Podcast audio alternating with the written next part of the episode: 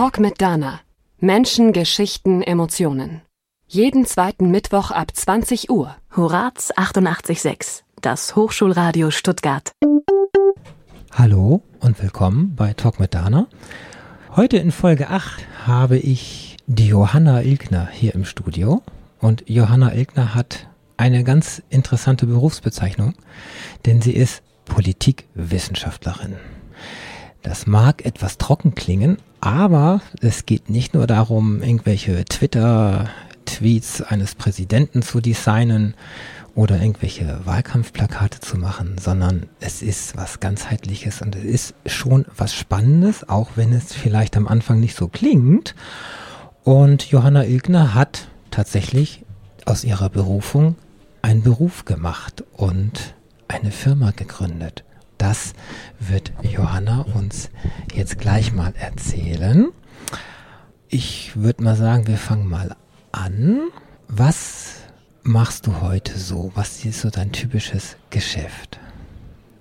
Ja, also ich habe mich äh, letztes Jahr richtig äh, selbstständig gemacht, sage ich immer dazu. Mhm. Ich war davor auch schon äh, großteils freiberuflich tätig, aber jetzt eher in, in, ja, in der Ich-AG, wenn man noch diese alten Begriffe nehmen möchte. Ah, ja.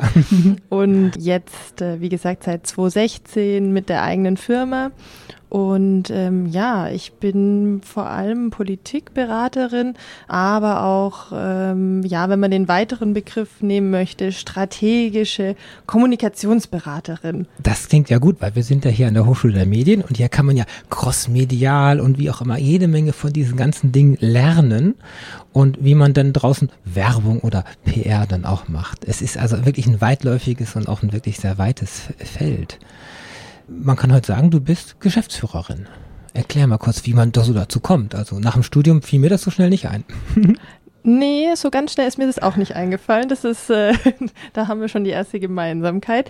Das hat auch ein bisschen gedauert. Also ich war die ersten Jahre nach dem Studium mit einer, ja, meistens mit einer halben Festanstellung was ähm, hast du genau studiert? Ich habe Politikwissenschaften, Ethnologie und Geschichte studiert. Noch oh. im alten Magisterstudiengang. Wo, wo hast du es gemacht? In Heidelberg. In Heidelberg, okay. An der altehrwürdigen Uni Heidelberg. Du hast also drei Dinge studiert. Ja, das ging ja früher noch. Ist heute, oh. ist heute ja so in der Form nicht mehr möglich. Oh, okay.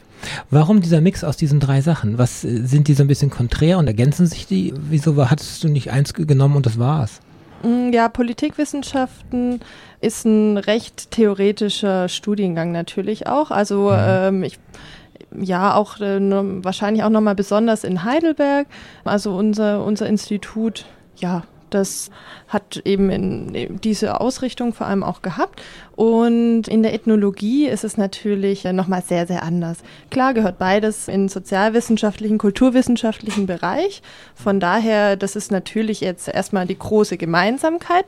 Und ja, was dann vielleicht das Komplementäre angeht, also Ethnologie, da geht es auch es geht auch darum, sich andere Gesellschaftsformen, Staatsformen und so weiter anzugucken, aber unter, unter einem anderen Aspekt ja, es gibt eben dann Familienethnologie. Das spielt natürlich in der Politikwissenschaft erstmal keine Rolle. Richtig. Das ist dann viel näher an der Soziologie auch dran. Aber die beiden Studiengänge haben zu sehr vielen gesellschaftlichen oder gesellschaftspolitischen Fragen kommen sie ein bisschen aus verschiedenen Richtungen an die, ja, an die Diskussion, an, an Problematiken äh, auch ran. Und das äh, hat mich immer sehr interessiert, mhm. wie eben auch die Fächer und die Fachrichtungen da auch ganz unterschiedlich an ähnliche Themen rangehen können. Ah, okay.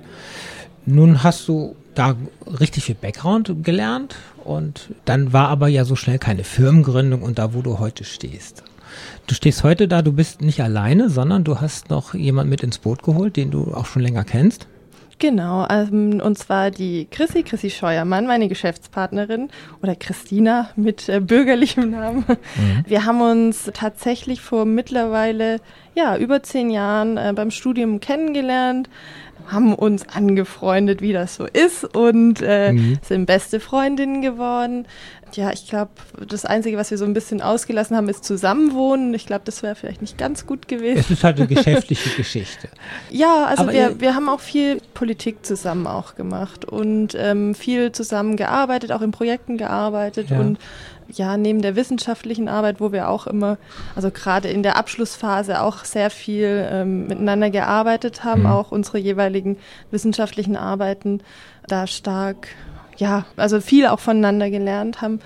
Ja, und das hat sich alles so fortgesetzt und als dann die Geschäftsidee entstanden ist, war Chrissy die erste, mit der ich darüber gesprochen habe. Das war einfach die Person, die den ähnlichen Background hat, die ähnliche Dinge kennt und weiß und ja, ich, ich, hätte mir das auch mit niemand anders vorstellen können. Und alleine okay. war es für mich auch nicht vorstellbar, eine Firma zu gründen. Das heißt, im Prinzip, ihr habt studiert, ihr habt ein bisschen Praxis gehabt, mhm. indem ihr gearbeitet habt in Firmen. Und dann habt ihr euch irgendwie gefunden und da gab es eine zündende Idee halt vor anderthalb, zwei Jahren und aber so einfach gründe ich doch heute keine Firma. Oder ist es, ist es so einfach heute? Ich brauche Büroräume, ich brauche eine Steuerberaterin, ich nee, brauche. Äh, das brauchst du heute ja alles nicht mehr. wie sieht es bei euch denn aus? Äh, wir, denn? wir machen wirklich, also wir machen im Moment äh, aus Kostengründen, Klammer auf, Klammer zu, tatsächlich alles wirklich selber. Ob das die Homepage ist, ob das die Buchhaltung ist, ob das die Steuer ist. Da sind wir, das wird alles komplett von uns abgedeckt im Moment. Mhm. Und dadurch haben, haben wir natürlich enorme Kosteneinsparungen. Unsere Büroräume sind Schreibtische in einem Coworking Space, also ein eigenes Büro in Heidelberg anzumieten, ja. nicht vorstellbar. Mit Empfangsdame noch im Kundenparkplatz. Ja, nein, nein. Also das geht finanziell natürlich also, überhaupt nicht in dieser teuren Stadt. Da fängt man natürlich dann im Prinzip klein, genau. klein an und dieses Coworking ist natürlich eine ideale Geschichte zu sagen, ja. okay, ich brauche mal wochenweise, monatsweise oder auch mit dem Jahresvertrag oder wie auch immer. Irgendwann muss man da vielleicht auch raus dann, weil es in, in, so einem Gründerzentrum so, so mhm. ist und wenn man halt irgendwie fünf Mitarbeiter hat, dann geht's ja eh nicht mehr und dann ist man auch schon so groß. Da kommen wir noch zu, was, was die Ziele sind für die Zukunft. So, jetzt haben wir so ein bisschen so den, den Ist-Zustand, wie es so aussieht. Und wie, wie war denn so der erste große Auftrag und die Intention, jetzt machen wir das mal richtig? der erste Auftrag war eigentlich gar kein richtiger Auftrag. Das haben wir, das haben wir uns, äh, haben wir uns so ein bisschen selber gesucht.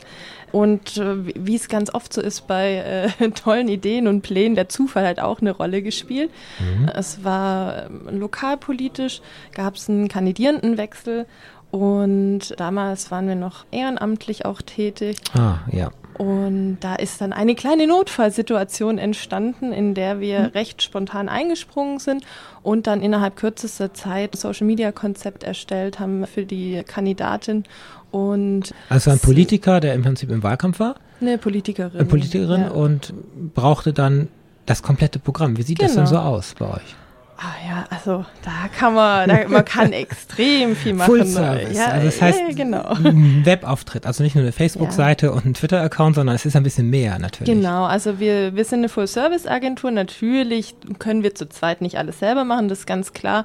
Wir haben dann ein erweitertes Team mit äh, Webdesignerin, mit einem mhm. Fotografen, äh, mit einer Grafikerin und so weiter und so fort, was es halt alles so braucht. Ähm, heißt aber auch, wir, ähm, also als erstes steht immer die ähm, Beratungsleistung. Mhm. Ähm, also es wird sich angeguckt, was ist bis, was wurde bisher gemacht, wie wurde kommuniziert, welche Kanäle wurden benutzt, wurden, welche Zielgruppe sollte mit welchen Inhalten an, angesprochen werden, hat das funktioniert, gab es überhaupt solche Konzepte schon ähm, kleiner Hint, meistens nicht. Ähm, klar.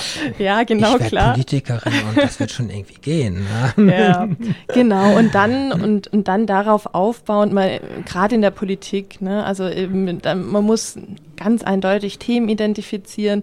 Man muss gucken, bei welcher Zielgruppe will ich welches Thema platzieren, wie kann ich das kommunikativ mhm. verpacken, welchen Kanal nutze ich dafür.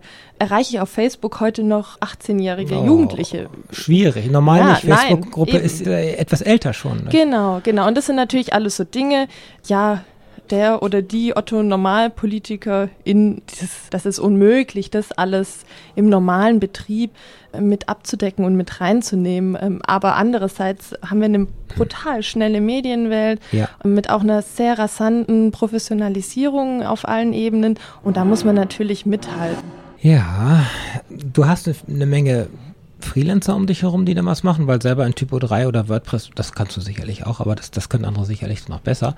Und Wahlplakate designen in irgendwelcher Adobe-Software, das, das gibst du dann weg, aber diese Grundentwürfe und diese Grundstrategie, diese Sloganentwicklung, das ist ja dein Ding. Das hast du gelernt ja. und das ist ja auch so Herzblut oder was ist das dann? So ja, total. Also ja, wenn man wenn man den Spruch, wenn man wenn man den Slogan ähm, der dann äh, auch eine ganze Kampagne natürlich begleiten wird, ob das jetzt eine Wahlkampagne cool. oder, oder auch, äh, gibt ja natürlich auch immer Dinge, die auch äh, nicht immer direkt mit der Wahl zusammenhängen. Mhm. Ähm, aber wenn man eben diesen Leitspruch für die ganze Kampagne, die dann den gesamten Zeitraum ja auch prägt, wenn man da mit dran sitzt und hirnt und dann gemeinsam einfach eine tolle Idee hat, äh, natürlich, es macht riesig Spaß. Es ist, äh, es ist halt, es ist genau diese Verbindung eben mit, man braucht ein sehr fundiertes politisches Wissen, man muss da eben ja auch wissenschaftlich sehr viel Fundament mit reinbringen. Dann muss man wissen, wie funktionieren mhm. verschiedene Medien, wie funktioniert Kommunikation in, mit verschiedenen Zielgruppen auf verschiedenen Kanälen, wie packe ich da dann noch meine meist recht komplexen politischen Inhalte auch noch mit rein. Und das Richtig. ist natürlich, wenn man so möchte, ein Gesamtkunstwerk, was du dann am Schluss idealerweise erzeugst.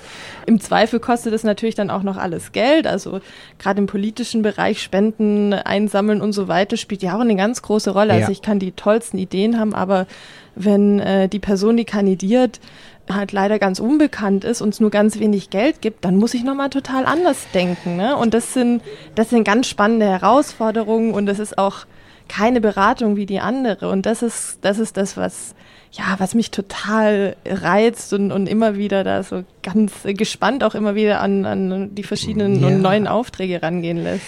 Also jeder Kunde ist anders, jedes Projekt, es ist ja wie ein Projekt zu sehen, ist, genau. ist da wieder anders. Du kannst ja nicht sagen in der Schublade jetzt, ah, hier haben wir wieder acht Bundeswahltage, ist, oh, das ist Landtag. Ja, dann nehmen wir das Konzept X7 oder, oder Y3. Ja. So ist es ja nicht, sondern es ist völlig individuell auch auf die Person zugeschnitten.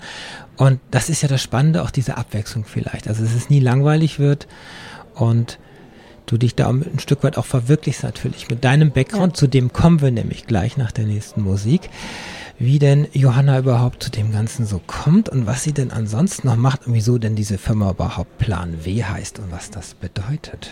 Wir sind gleich wieder da. Talk mit Dana. Ich habe heute die Johanna im Studio und Johanna hat zusammen mit der Chrissy Scheuermann eine Firma letztes Jahr gegründet. Die Firma heißt Plan W. Und wenn ich mir das Logo so angucke, dann fallen mir zwei Dinge ein. Zum einen ist es die Farbe lila und zum anderen ist es das W. Gut, wenn ich keinen Plan habe, ist das vielleicht gut, ich gehe zu einer Firma, die einen Plan hat und dann lasse ich eine Strategie mir entwickeln und dann kann mein Schützenverein oder meine äh, NGO, das gucken wir gleich mal, was das ist, ähm, oder mein Verband oder was auch immer natürlich, dem wird da geholfen. So, das W denke ich immer, das stand so für mich erstmal für Werbung. Aber ich habe gelernt, zwischen Werbung und PR, das sind zwei ganz verschiedene Dinge und ich bin einen halben Kopf kleiner jetzt auch geworden dadurch. Erklär's mal kurz, was steht das W und die Farbe lila? Ja, ganz kurz noch. Werbung und PR, ganz, ganz fundamental andere Dinge. La, la, la. ähm, aber das macht ja gar nichts, deswegen sprechen wir ja miteinander. Das W steht tatsächlich für Women, also Englisch Frauen.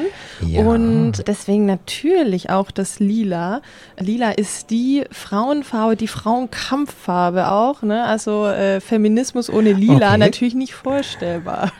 Das heißt aber, du willst jetzt deine Kundengruppe nicht auf 50 Prozent reduzieren, indem du sagst, dass du natürlich nur Frauen hast, die du betreust, sondern das kann auch mal ein Lokalpolitiker auch ja, sein. Ja, ja, natürlich. Also ähm, spannenderweise war ja unser erster großer Auftrag, war auch ein Mann. Ne? Also von daher, das... Der hat sich getraut. ja, na, na klar. Man muss sagen, Johanna hat lila gefärbte Haare. Also wer, wer die, die Webcam jetzt sieht oder wer auf der Horat-Seite den Blogbericht liest, da ist sie abgebildet und das ist so ein kleines Markt. Markenzeichen halt. Aber das ist ja okay. Das hat Danke. auch ein bisschen was mit Kämpfen oder mit Sichtbarkeit zu tun. Ja, und auch natürlich auch in, mit Individualität anders sein wollen und so weiter. Das, das ist ganz klar. Also ich habe ich hab das jetzt mittlerweile vor oh ja, vielen Jahren, ich glaube drei, vier Jahren, hatte ich mir, hatte ich meine Haarfarbe geändert. Davor war es, war es blond was ja auch nicht ganz unauffällig ist, sind ja gar nicht so Mhm, viele Menschen mhm. mehr. genau, aber die, die Idee dahinter war schon, hey, ich will jetzt mal was anders machen und ja, kann man ja mal bei sich selber und bei seinem eigenen Aussehen anfangen. Und ähm, ja, das Feedback war durchaus auch positiv und mir hat es dann selber so gut gefallen, dass ich das einfach beibehalten habe. So, das W für Woman. Das heißt also, du kämpfst auch so ein bisschen um die Sichtbarkeit, die Gleichberechtigung, die ganze Diversity-Geschichte. Erzähl doch mal ein paar, paar Worte dazu. Genau, also ähm, äh, die Schlagworte sozusagen jetzt gerade auch in Bezug auf unsere Firma, auf Plan W, sind Gender und Diversity bewusste Kommunikationsberatung. Das heißt, dass, dass wir sozusagen bei unserem Tun, bei unseren Beratungen, aber auch ne, bei ganz konkret bei Umsetzung, wenn ich einen Text formuliere und so weiter, ähm, da wollen wir einfach versuchen, darauf zu achten, ja, ausgeglichen zu sprechen, diskriminierungsfreie Sprache zu verwenden, aber auch in der Bildsprache, dass äh, ja, beispielsweise nicht nur weise Menschen auf äh, schönen Fotos zu sehen sind, ähm, äh, ja, dass vielleicht auch nicht alle äh, schlanke Modelmaße haben, sondern auch mal jemand Dickes dabei ist oder jemand mal im Rolli. Also es geht tatsächlich auch darum, mit diesem Berufsfeld, Öffentlichkeitsarbeit oder PR oder Beratung sozusagen, da eben auch diese, wie soll man sagen, diese Hintergründe und diese äh, Prinzipien damit reinzunehmen und äh, sozusagen, ich sage mal in Anführungsstrichen, aus der Ideologie eben auch dann in, in die Wirtschaft oder in den Beruf eben auch mit reinzuziehen und das nicht nur im, ich habe es jetzt mal Ideologie genannt oder politischer Bereich oder gesellschaftspolitischen Bereich, das nicht nur da drin zu belassen, sondern das eben auch äh, ja in Geschäftsmodell eben mit reinzuziehen und dann versuchen, das dort auch umzusetzen. Das ist ja nicht nur das Gendersternchen in den Texten letztendlich, sondern klar ist es gesamtheitlich. Und, und wenn man ein bisschen drauf achtet, wir haben viel Sexismus um uns herum. Wenn man, hast du da ein paar Beispiele? Ja, also ich persönlich, klar, sowieso auf jeden Fall. Ich bin eine Frau, das Ja. ähm, ich behaupte mal, so gut wie jede Frau äh, kann da natürlich einige Geschichten da zum Besten geben. Wie Ähm, war es im Studium? Die ähm, Erfahrung. Das, war das nicht so ein Schlüsselerlebnis so ein bisschen? Ja, ja, also es war vor allem, also vor allem große Irritation am Anfang. Also ich bin nicht so aufgewachsen, dass, dass das, was äh, Männer oder Jungs sagen, dass es irgendwie mehr zählt oder dass das höher zu bewerten ist. Es war, da bin ich gar nicht auf die Idee gekommen. Also weder, weder in der Familie noch in der Schule war das bei mir so, als ich äh, aufgewachsen bin. Und dann bin ich dann weggezogen, jetzt äh, auch nicht äh, in die Riesengroßstadt oder wie auch immer, sondern nach Heidelberg. Und Eine da junge war Stadt, ich viele Amerikaner, klar. So, und Ja. Touristen, japanische. große Unistadt, genau. Und ähm, wie gesagt, es war vor allem große Ver Verwunderung am Anfang, wenn du dann im Seminar sitzt und es sprechen fast nur die Mitstudenten und nicht die Studentin. Klar, gab es da auch mal. Und nur Professoren stehen da vorne. Genau, ja. Also das, das war was, was mir von Anfang an stark aufgefallen ist. Als ich angefangen habe zu studieren, es gab keine einzige Professorin am Institut für Politikwissenschaften an der Uni Heidelberg.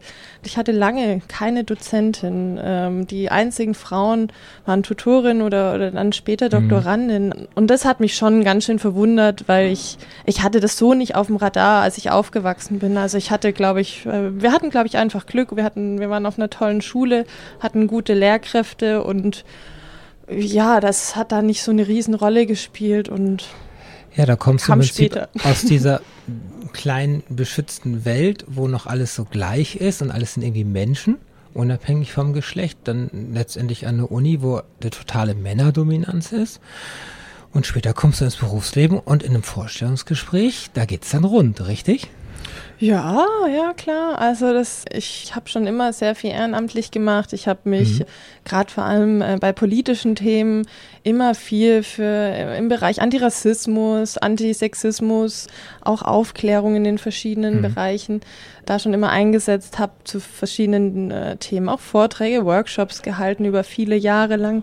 Und na klar, wenn man meinen Namen eingibt und googelt, dann ploppt das alles auf und es äh, steht natürlich auch in meinem Lebenslauf, weil es ist auch nichts, was ich verstecken möchte. Gehört zu Ähm, dir, natürlich. Ist ein genau, Teil von dir und eine genau, Einstellungsgeschichte. Ja. Und das Erlebnis, was du gerade auch anspielst, das war eine sehr skurrile Situation. Ähm, Vorstellungsgespräch und ähm, die Person, die mich da eben äh, dieses Jobinterview geführt hat, meinte dann mit Blick auf den Lebenslauf und auf eben diese ganzen Vortragstätigkeiten und so weiter, dass ich ja wohl äh, feministisch unterwegs sei und spannend, spannend, interessant. Aber da würde ja schon noch äh, eine Frage aufkommen, die es jetzt zu klären gilt. Und Oh. äh, ja, ja, genau. Und so dachte ich auch so, aha, was kommt Nicht jetzt? schwanger oder nicht, sondern. Nee, nee, nee. Ähm, die Frage hat, äh, lautete dann, wie das denn für mich als äh, Feministin denn so sei, ob ich überhaupt in der Lage sei, mit Männern zusammenzuarbeiten. Und äh, naja, da verschlägt es einem natürlich erstmal kurz die Sprache. Was Ähm, denken diese Menschen in dem Moment? Das, ja, ist unglaublich. Äh, ne? wei weiß man auch nicht so genau. Also ich denke, ich denke, es sind natürlich Bedrohungsgefühle oder da ist jemand, die möchte jetzt was anderes machen oder hat andere Vorstellungen und ja, dann, dann ist es halt erstmal so eine Abwehrhaltung. Ne? Ähm, Ja. Ja, das ist äh, klar, wenn du natürlich eine starke Frau auch so bist und, und du weißt, was du willst und du strahlst das aus. Und du bist ja nun körperlich auch noch groß, so mit 1,83. Und dann mag mancher Mann das vielleicht auch als Bedrohung empfinden in seinem kleinen Revier, was er dann hat. Und dann rutscht ihm solche Frage raus, die natürlich absolut illegal ist. Und äh, das kann man natürlich natürlich auch ein bisschen verwerten dann noch im Nachhinein. Und damit die Menschen auch einen Spiegel wieder vorgehalten bekommen. Aber das war vielleicht auch so ein Punkt zu sagen, ich gehe doch nicht in so eine Abhängigkeitsgeschichte, sondern ich mache da mein eigenes. Das war vielleicht auch mit eins dieser, dieser Puzzlesteinchen, die dazu geführt haben. Das Tolle ist, wenn man sich dann entscheidet, selber was zu machen und dann noch ein Konzept hat, dann muss man gar nicht so zur Bank gehen, weil du brauchtest ja erstmal nicht gleich eine halbe Million Start-up-Kapital, weil du kein Firmengebäude hinsetzen wolltest und Maschinen kaufen, sondern das bist ja du im Prinzip der Startkapital und deine Ideen, die du hast. Und eine Gründungsberatung gab es dann noch, das wollte ich kurz ansprechen. Also Ja. es ist heute leicht, das wollte ich damit sagen, denn Ja, also wenn man, wenn man mal die Rahmenbedingungen sich anschaut, war es ähm, schon recht einfach, die Firma zu gründen. Wie du gerade schon angesprochen hattest, wir, ähm, wir haben uns eigentlich von Anfang an entschieden, ne, was heißt entschieden, unfreiwillig entschieden, dass wir äh, nicht mit keinem eigenen Kapital großartig reingehen wollen, äh, Mhm. weil wir es gar nicht können, weil wir, gar, weil wir als äh, Berufsanfängerin natürlich auch gar nicht äh, so viel Geld zur Verfügung haben. Und äh, gleichzeitig ähm, haben wir auch gesagt, wir machen das, ähm, wir machen das auf einer sicheren Schiene. Wir machen das jetzt erstmal noch nebenberuflich. Wir sind nicht voll finanziell jetzt äh, von der von, Firma abhängig, genau, sondern wir machen das jetzt langsam. Das langsam hat sich als absoluten Irrglauben herausgestellt. Es ging ziemlich rasend schnell alles, aber wie gesagt, die Rahmenbedingungen waren, äh, waren, also die Hürden waren erstmal gar nicht so hoch und dadurch, dass ich davor ja auch schon solo selbstständig war, ich habe ja meine Steuer davor auch selber gemacht. Ich ich habe mein E-Mail-Programm gehabt, ich, also ne, so, so ganz, ganz viele kleine Klar, die Dinge, ganzen die liefen, genau, genau, die die liefen vorher du. ja auch schon, die Mhm. Abläufe kennt man schon und ja. Also und, insofern äh, alles relativ einfach und momentan habt ihr halt noch einen, einen doppelten Boden, kann man sagen. Genau, also was, Was- äh, ja. die Schwierigkeit oder, oder für uns die Schwierigkeit war eher, dass wir, dass wir uns da mental drauf einstellen mussten, dass wir das jetzt wollen, dass wir das jetzt auch schaffen wollen, dass wir das jetzt angehen wollen. Und ähm, du hattest gerade schon die Beratung angerissen. Das war für uns ganz wichtig, dass wir da von professioneller Seite einfach auch nochmal gesagt bekommen haben, ja, eure Idee hört sich gut an, das kann man sich sehr gut vorstellen. Euren Wirtschaftsplan, den ihr hier aufgestellt habt, den wir hier auf dem Tisch liegen haben, der hat Hand und Fuß. Und äh, Weil nicht jeder hat ja Hand und Fuß und die meisten Selbstständigen, die scheitern ja auch, die schaffen die ersten zwei Jahre nicht, heißt Mhm. es ja immer. Weil sie irgendwas Tolles in der Garage gebaut haben, aber sie finden einfach nicht den Markt oder die Kunden dazu. Oder sie haben einfach keine gute Idee und es verkauft sich einfach nicht. Oder es ist auch kein Konzept dahinter, springen die Leute ab.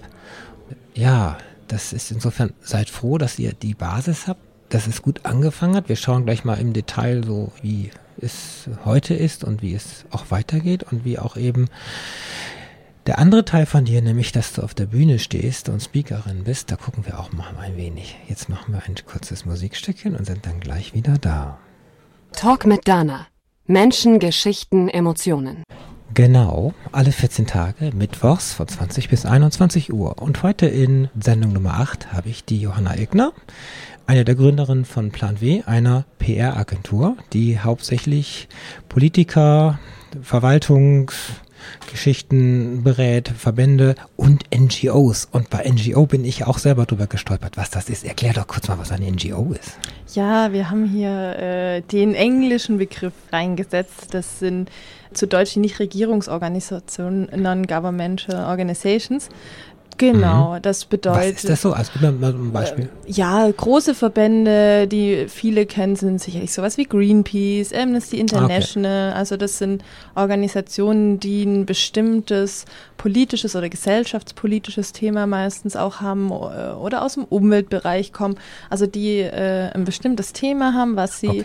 auf die Agenda setzen wollen, wo sie konkret auch Veränderungen ja bewirken wollen. Das ist oft ja auch so eine Mischung aus Agenda-Setting und äh, Lobbying, es ist in dem Sinn selten richtiges mhm. Lobbying, weil äh, die natürlich äh, überhaupt keine finanziellen Mittel dazu haben. Jetzt ne? frage ich mich aber gerade bei Greenpeace, die haben ja eine eigene PR-Agentur normalerweise. Also innerhalb ja. der, der, auch wie viele große Firmen, die ja eine Marketingabteilung haben, die für eine Außenwirkung mhm. zuständig ist, die ja Texter haben, die ja PR-Leute, PR-Profis haben. Deswegen die ganz großen kommen die wirklich auf euch zu? Nochmal. Nee, nee, die, nee, die das war jetzt, war jetzt, eher als Beispiel genau, gedacht, ja, dass man sich hm. vorstellen kann. Aber der Schrebergartenverein ums Eck, der jetzt ein bisschen kämpfte, was weiß ich, für, für irgendwie regeneriertes Wasser zu benutzen in der Gärten oder was auch immer, das ist ja auch nicht so spannend. Aber natürlich Politiker und heute bei den ganzen vielen Parteien und, und sich da auch klar hervorzuheben, das ist, ist, denke ich, schon sehr schwierig, da auch den richtigen Slogan auszuarbeiten, weil auch gerade die Menschen ja auch ein bisschen politikmüde sind. Weil alle erzählen was und nach der Wahl wird es dann doch anders. Ja, ja, und ähm, also um was, also was, was unser Ansatz ist oder wo wir hinwollen, hast du gerade schon ganz richtig gesagt, im NGO-Bereich mhm. beispielsweise jetzt nicht die ganz großen, also sicherlich nicht die, die global oder bundesweit unterwegs sind. Ja. Die mhm. haben eine eigene PR-Abteilung und so weiter und so fort.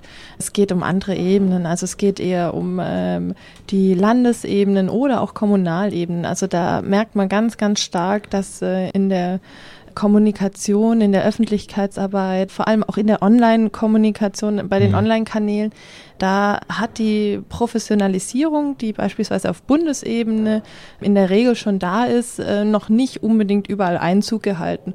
Und da brauchen sehr viele Akteure, Akteurinnen, brauchen da, ähm, brauchen da Unterstützung, einfach um, ja, um den Anschluss nicht verlieren, zu verlieren und um sich da professionell und auch zukunftsträchtig ja. vor allem aufzustellen. Ich denke immer so auf Kreisebene gerade mhm. ist, ist das natürlich wirklich sehr lokal und Lokalpolitik ist ja, man denkt immer so viel mit Klüngel und so mit Schützenvereinen, diese ganzen Bilder, die tauchen dann bei mir dann immer so auf. Muss es gar nicht sein, aber ein Lokalpolitiker, der hat natürlich noch nicht die Erfahrung, sage ich jetzt mal, weil der versucht ja gerade über diese Ebenen auch in der Landes- und dann irgendwann in der Bundesebene zu kommen und wird dann natürlich dadurch professioneller.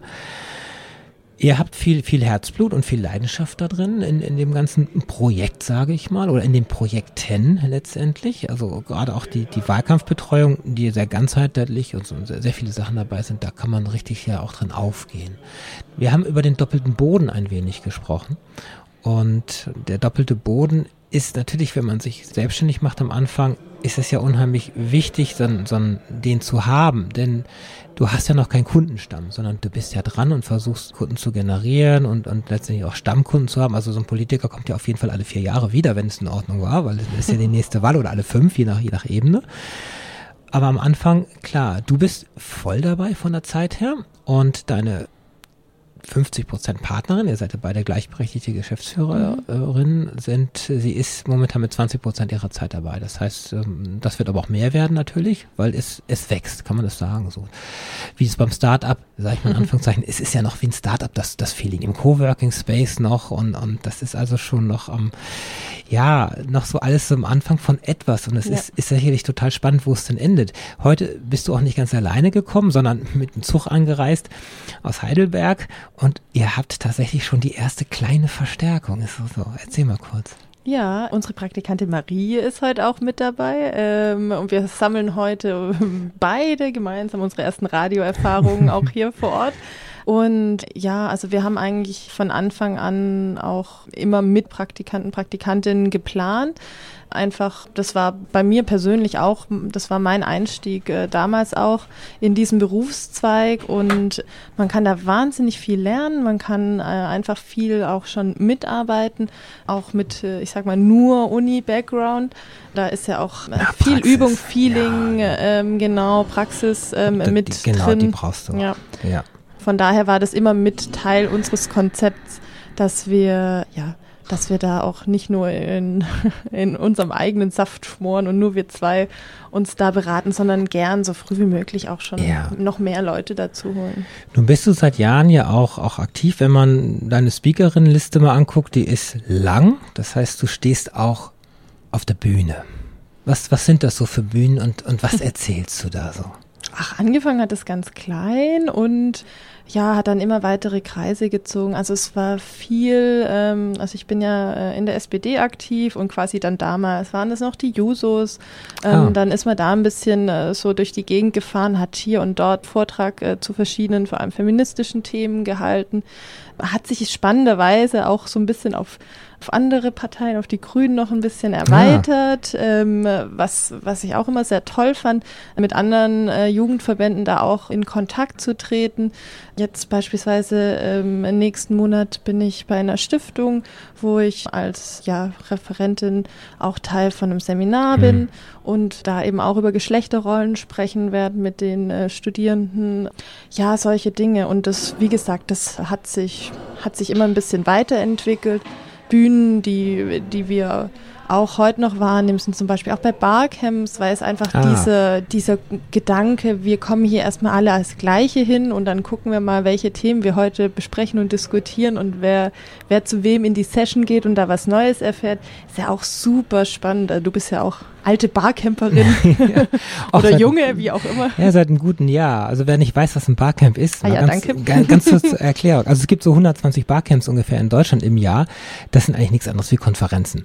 Klingt erstmal total langweilig, aber wer auf so einem CCC war oder auf einer Republika, das sind natürlich große geplante Konferenzen, wo die Teilnehmer und die, das Programm also schon wochenlang vorher feststeht und dann geht man dahin und nimmt sich, pickt sich seinen Teil raus. Das Barcamp soll eigentlich so das Gegenangebot sein.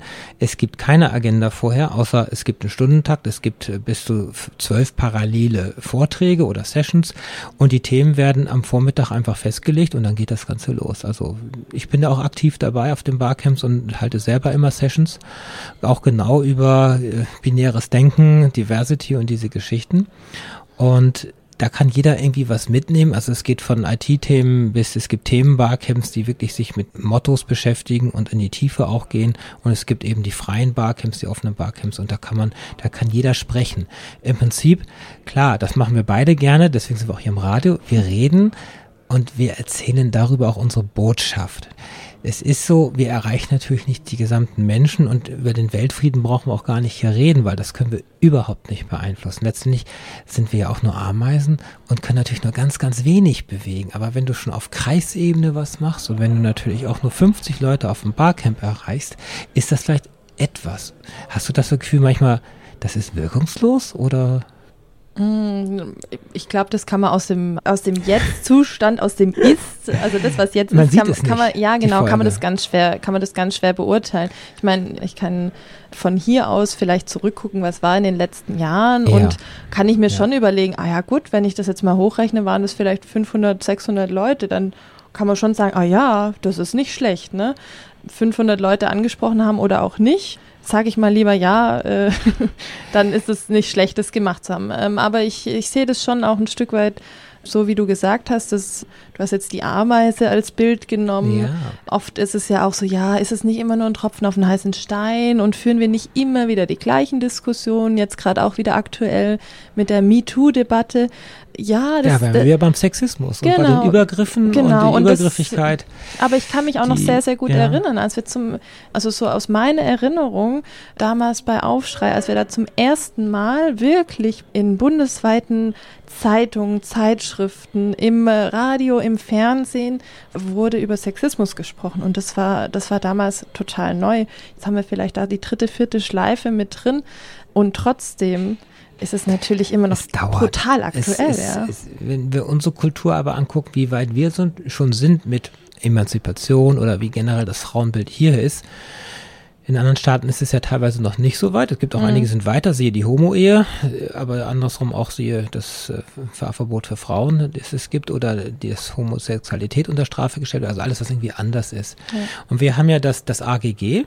Erklär es mal kurz in zwei Sätzen, was das AGG ist. Ah, das Allgemeine Gleichbehandlungsgesetz, ja, viele loben es sehr hoch, andere gehen ins andere Extrem und sagen, ja, absolut zahnloser Tiger. Mhm. Ähm, ich würde vielleicht mal mich so in der Mitte einpendeln wollen. Es ist enorm wichtig, dass es eine rechtliche Grundlage gibt, die eben festschreibt, dass Menschen nicht diskriminiert werden dürfen aufgrund ihrer ihrer Religion, ihrer äh, sexuellen Orientierung und so weiter, ihrer Hautfarbe. Das ist enorm wichtig, dass wir da eine rechtliche Basis dafür das haben. Das ist die Theorie. Ja, genau. Ja. Das ist erstmal die Theorie. Ähm, in der Praxis ist dann natürlich noch viel mehr passieren. Also, also man muss äh, klar theoretisch kann, kann man klagen, wenn man ungleich oder ungerecht ja, behandelt wird. Der Flüchtling aus Syrien oder aus dem Iran kenne ich sogar persönlich jemand, die hat keine Wohnung gekriegt, Klar, weil mit dem ja. Namen hat sie gar ja. keine Chance. Es gibt ja diese anonymisierten Bewerbungen mittlerweile, wo auch also Alter und Geschlecht auch draußen ist und dann ist es einem leichter gemacht, aber spätestens beim Vorstellungsgespräch, wenn die Hautfarbe nicht stimmt oder wenn der Dialekt nicht stimmt oder wenn was auch immer das ist, dann ist es Diskriminierung. Genau. Und dann genau. geht es ansonsten auch im Job weiter mit Mobbing und mit solchen Geschichten. Aber das kann man auch nicht wirklich dann beweisen und das kann man ja auch nicht einklagen. Und letztendlich, dann will man auch mit solchen Firmen und solchen Menschen ja auch nichts zu tun haben. Dann macht man sich auch einfach selbstständig. Das ist das eine. Aber wenn ich nicht mal eine Wohnung oder einen Büroraum kriege, weil der Name halt ja. nicht passt, dann wird es natürlich schon schwierig. Aber das trägt natürlich dazu bei. Ich nehme immer das Beispiel aus den 80er Jahren, wo die Grünen für die Mülltrennung plädiert hatten und die wurden einfach als Ökospinner abgestempelt und die Umweltzentren genauso. Und diese langhaarigen Bombenleger, die sollen mal wieder dahin zurückgehen und Atomschruf ist einfach ist das Beste. Und heute ist eine Mülltrennung für uns so selbstverständlich ja. und dass wir einen Recyclinghof haben. Wenn man in andere Länder geht, dann kauft man die Flaschen nicht als Pfandflasche, weil das kennen die nicht. Aber bei uns ist das so ein durchgetaktetes System auch mittlerweile mit grünen Punkt und allem. Das hat sich, das hat aber eben drei Jahrzehnte gedauert, dass wir da vier Mülltonnen vor der Tür stehen hatten. Und so wird das wahrscheinlich mit der Gleichberechtigung oder der Emanzipation auch sein. Das ist ja ein heißes Thema. Und gerade Männerbild äh, ist, ist das, was mir einfällt. Wir Frauen haben uns emanzipiert. Aber da fehlt irgendwie noch ein Teil, finde ich. Und deswegen ist es vielleicht auch für uns Frauen gar nicht so einfach, in gewissen Bereichen der Männerwelt Anerkennung zu bekommen. Weil die Männer noch nicht geschafft haben, ja. wieder auf die gleiche Ebene zu kommen, oder? Ja, und du hast es gerade ein bisschen im Rundumschlag gesagt, die, ja. Frauen sind emanzipiert. Nicht alle, aber wir wollen jetzt ja, nicht ja. alle in eine Schublade Nein, stecken. ja, richtig. ja, eben ganz genau. Das zum einen. Und im Moment ist es ja auch eher so, dass, dass man ganz viele Entwicklungen auch wieder in der Gegenrichtung beobachten kann. Mhm. Also es wird ja schon wieder viel eher auch von einem Rollback gesprochen, dass sich, dass sich gewisse Errungenschaften äh, auch schneller wieder äh, abschaffen lassen, als einem lieb ist. Das äh, muss man, muss man natürlich aufpassen und drauf gucken. Also nicht nur Herr Trump macht das per Gesetz ja, wieder, natürlich, dass die genau. Transgender wieder doch nicht auf die Toiletten gehen dürfen und so weiter und so, und so fort. Genau. Also genau. Also das, das sind natürlich Dinge, da bin ich mit gewissen Selbstverständlichkeiten vielleicht auch aufgewachsen, wo man natürlich schauen muss, dass es so bleibt, dass diese Errungenschaften auch nicht wieder rück- oder abgebaut werden können. Und genau da, wie es also weitergeht, wie wir das halten und wie auch das Geschäftsmodell weiter aussieht, darüber sprechen wir gleich im letzten Teil bei Talk mit Dana. Und da sind wir wieder und die Stunde ist auch schon fast rum. So schnell geht das Ganze. Wir waren so ein bisschen bei Emanzipation und bei Männern. Es ist ja ein tolles Thema. Und zwar, warum haben wir Frauen das oft, nicht immer, das ist so, doch schwer und gerade in einer Männerwelt oder in Männerdomänen? Und was ich so sehe, ist, dass viele, viele Frauen dann aussteigen. Das wirkt mir wie so eine Flucht nach vorne. Vielleicht bei dir auch ein wenig. Und sagen, da mache ich mein eigenes Ding. Da bin ich mein eigener mhm. Chef. Ich arbeite für mich. Und ich muss nicht irgendein so Mann, der irgendein Komplex mit mir vielleicht hat, das wollen wir ihm ja nicht unterstellen, mit dem muss ich dann schaffen bis zur Rente. Ja, du hast das Stichwort gerade schon selber gegeben, äh, Männerwelt. genauso, genauso ist es ja in ganz vielen Bereichen auch. Ne? Also jetzt hier sitzen wir in der Hochschule der Medien. Äh, ja. im, medialen Bereich ist es anders. Da gibt es viele Frauen, es gibt Moderatorinnen und so weiter, viele auch ja im redaktionellen Bereich und so weiter und so fort. Ja. Aber auch da sieht man das ab den Führungsebenen. Sobald es ein bisschen weiter hochgeht, wird es ganz dünn. Die Frauenquote Totale wird Dominanz. genau, die Frauenquote wird dünn und dünner und das hast du in allen, das hast du in so gut wie allen wirtschaftlichen Bereichen, das hast du im wissenschaftlichen Bereich, das hast du in der Kunst. Da hilft doch keine Quote, ne? Die, also sie ja, hilft anscheinend die, die schon Quote, ein bisschen. Quote ist ja erstmal äh, ein Hilfsmittel, eine Krücke ah, sozusagen, eine Krücke. um eine Veränderung, ja. eine Veränderung zu erreichen, wo einfach sozusagen die Realität so brutal und krass ist, dass es kaum möglich ist, einen Fuß in die Tür zu kriegen. Ne? Und mhm. Quoten sind, sind nur da, sind ja, Quoten sind halt der erste Schritt. Ne? Also das äh, erzeugt mhm. vor allem auch Aufmerksamkeit. Ich meine, das, was wir jetzt haben in der Wirtschaft, die Quoten, das sind das, ja, das, äh, das, das, ist eine ganz, das sind ganz wenige Unternehmen, die davon betroffen sind, sind ganz wenig Frauen, die davon auch profitieren und so weiter und so fort. Das ist eher ein Symbol, aber ein ganz, ganz wichtiges Symbol natürlich auch. Da wird zum einen transportiert, so wie es bisher war, ist es nicht mehr gut. Mhm. Aus verschiedenen es Gründen. Muss einfach was passieren. Genau, aus verschiedenen Gründen müssen wir jetzt ja gar ja. nicht im Detail mhm. drauf eingehen. Äh, die zweite Botschaft ist, wir haben ja mehr oder weniger einen politischen oder einen gesellschaftlichen Konsens, dass daran was verändert werden muss. Und das dritte ist, es wird nicht freiwillig sich ändern, sondern es muss eine Art von äußerem Einfluss geben. Ne? Man muss es irgendwie anschieben. Genau, genau. Und, und, dann, dann verselbstständigt sich das schon oder läuft dann einfach. Ja, ja. und es sind natürlich schon auch Dinge, ja, ich sag mal, wenn äh, gefühlt eine Veränderung mit so einem Hochdruck vorangetrieben wird, äh, manche mögen da vielleicht auch von Zwang sprechen, also wenn man so äh, rechte, rechten mhm. Sprechen ein bisschen im Ohr hat, da, da wird das ja sehr auf die Spitze getrieben natürlich auch. Mhm. Und äh, da irgendwie vom Gender Mainstreaming Terror und was weiß ich was gesprochen. Also das ist dann natürlich äh, auch äh, extrem polemisch. Aber also die Bedrohung und die Angst vor Veränderung ist dann natürlich ganz fundamental. Und es gibt natürlich schon einfach Menschen in unserer Gesellschaft, die von dieser Veränderung betroffen sind und äh, ja, nicht äh, unbedingt nur positiv. Also viele Frauen werden da eher positiv davon betroffen betroffen, was aber gar nicht unbedingt heißt, dass alle Frauen das gut heißen. Da geht's, mhm. ich, ich, das muss man gar nicht unbedingt den Frauen und Männern an dieser Stelle auch aufteilen. Da geht es eher darum, wer denkt fortschrittlich, wer denkt weiter, wer möchte, wer möchte Veränderung, wer möchte gleichberechtigte Teilhabe in allen gesellschaftlichen und wirtschaftlichen Bereichen. Mhm. Ähm, wieso hat man überhaupt ein Interesse daran? Was bringt es denn, wenn wir uns ein bisschen mehr durchmischen und wenn wir uns ein bisschen diverser aufstellen? Nur damit es irgendwie auf einem Foto schön aussieht. Nein, das ist eine Bereicherung genau. natürlich, weil natürlich wir Frauen, wenn man das gegen Männer sieht, natürlich anders rangehen an einige Dinge. Wir sind kommunikativer, wir sind mehr bauchgesteuert. Das sind keine Klischees, sondern wenn man das mittelt im Gaußschen Mittelmaß, ist es einfach so, dass zwischen Männern und Frauen schon in der Arbeitswelt einfach Unterschiede sind und dass die gemischten mhm. Teams zum Beispiel da viel erfolgreicher sein können als eine Herde von Führern, sage ich mal, die patriarchisch mit ich will, ich will irgendwas leiten. So funktioniert es in der heutigen Welt nicht mehr. Die ja. Arbeitswelt ist ja komplett anders. Also wenn ich da überlege, wie das vor 20, 30 Jahren war, wo es nicht mal Mail und Social Network gab, sondern alles kam per Fax und per Briefpost. Und heute gehe ich hin, mache ein kurzes Gründerseminar, miete mir einen Coworking Space und schon habe ich ein Gewerbe mit einer Facebook-Seite und WordPress ist das auch alles ganz professionell und dann geht das los die Welt ist da total im Wandel und da müssen wir diese alten patriarchischen Strukturen auch einfach mal ablegen. Und dafür hast du deine Bühne und dafür, dafür kämpfst du ein wenig und unterschwellig vielleicht auch in deinen Konzepten für deine Kunden, dass du einfach mhm. sagst, Leute, sprecht doch alle gleichermaßen an. Also ich habe noch hier so unterstrichen Schulungen, zum Beispiel Workshops ja. Ähm, was du machst, dass du wirklich letztendlich auch, dass deine Firma ist ja ein Teil von dir und deswegen kommt auch so deine Einstellung, deine Philosophie da ja auch mit rüber. Mhm, ja, es ist im Prinzip ja auch äh, wie in den anderen Bereichen, in denen ich aktiv bin, ob das jetzt im ehrenamtlichen Bereich, im politischen Bereich ist und so weiter.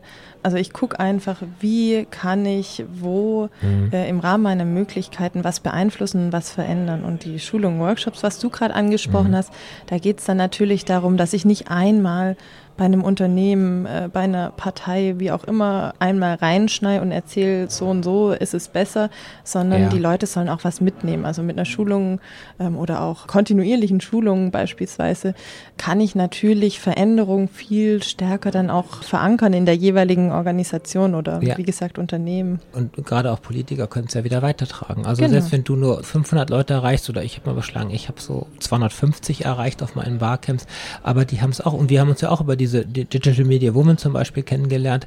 Das ist ja, Netzwerken ist ja das, was wir auch sehr gerne machen und was wir auch gut können und damit erreichst du letztendlich auch über viele, viele Ecken und Kanten natürlich andere Menschen und damit verbreitest du die, die Botschaft. Es wird natürlich heftiger und es wird mehr. Wir kommen noch mal kurz zwei Minuten in die Zukunft gucken. Wie geht's denn weiter? Soll das so bleiben die nächsten 20 Jahre? Wollt ihr das zu zweit machen, ab und zu eine Praktikantin holen oder was hast du vor? Ja, die Idee ist natürlich schon zu wachsen. Einfach, na klar, der erste Schritt. Gesu gesund, ja, ja, gesundes Wachstum ist unserer Auffassung nach auch erstmal ein bisschen langsameres Wachstum. An manchen Stellen vielleicht einfach auch mal ein bisschen geduldiger sein. Und der erste Schritt ist natürlich, dass wir uns mit der Firma finanzieren können. Das ist, äh, im Moment bin ja nur ich voll in der Firma. Dann soll im nächsten Schritt natürlich die Chrissy mit dazukommen. Ja. Und idealerweise wachsen wir dann langsam. Also in vielleicht fünf, sechs Jahren haben wir dann ein paar Mitarbeiterinnen und Mitarbeiter. Das ist so, ich sage ich mal, so das ganz grobe, verschwommene Bild am Horizont. Moment, die Firma heißt Plan W, das heißt, du hast auch einen Plan. ja, ja, das, äh, ich sage, das ist, das ist so äh, der Idealplan.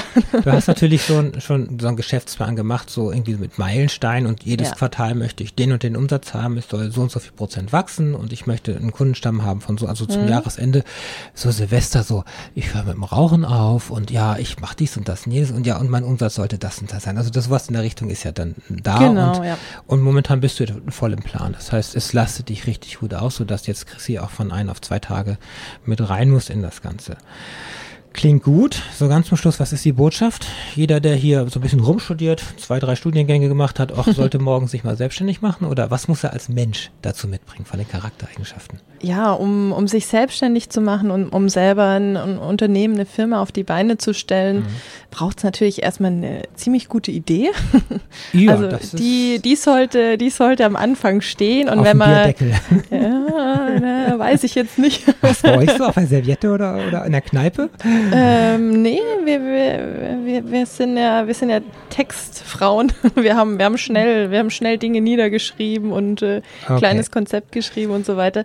Aber äh, ja, also wie gesagt, es braucht eine gute Idee, wenn man jetzt das dritte Nagelstudio ähm, Ja. im Stadtteil aufmachen will. Nee, ein Dönerladen oder ein Handyshop. Ja, äh, es kann, kann ja auch alles funktionieren, je. ähm, wenn, wenn vielleicht noch was äh, Besonderes oder was Nettes mit dabei ist, aber Ja. ein bisschen äh, zukunftsorientierter Ja. orientierter ist es natürlich schon, wenn man mit was Neuem um die Ecke kommt, was es so noch nicht gibt.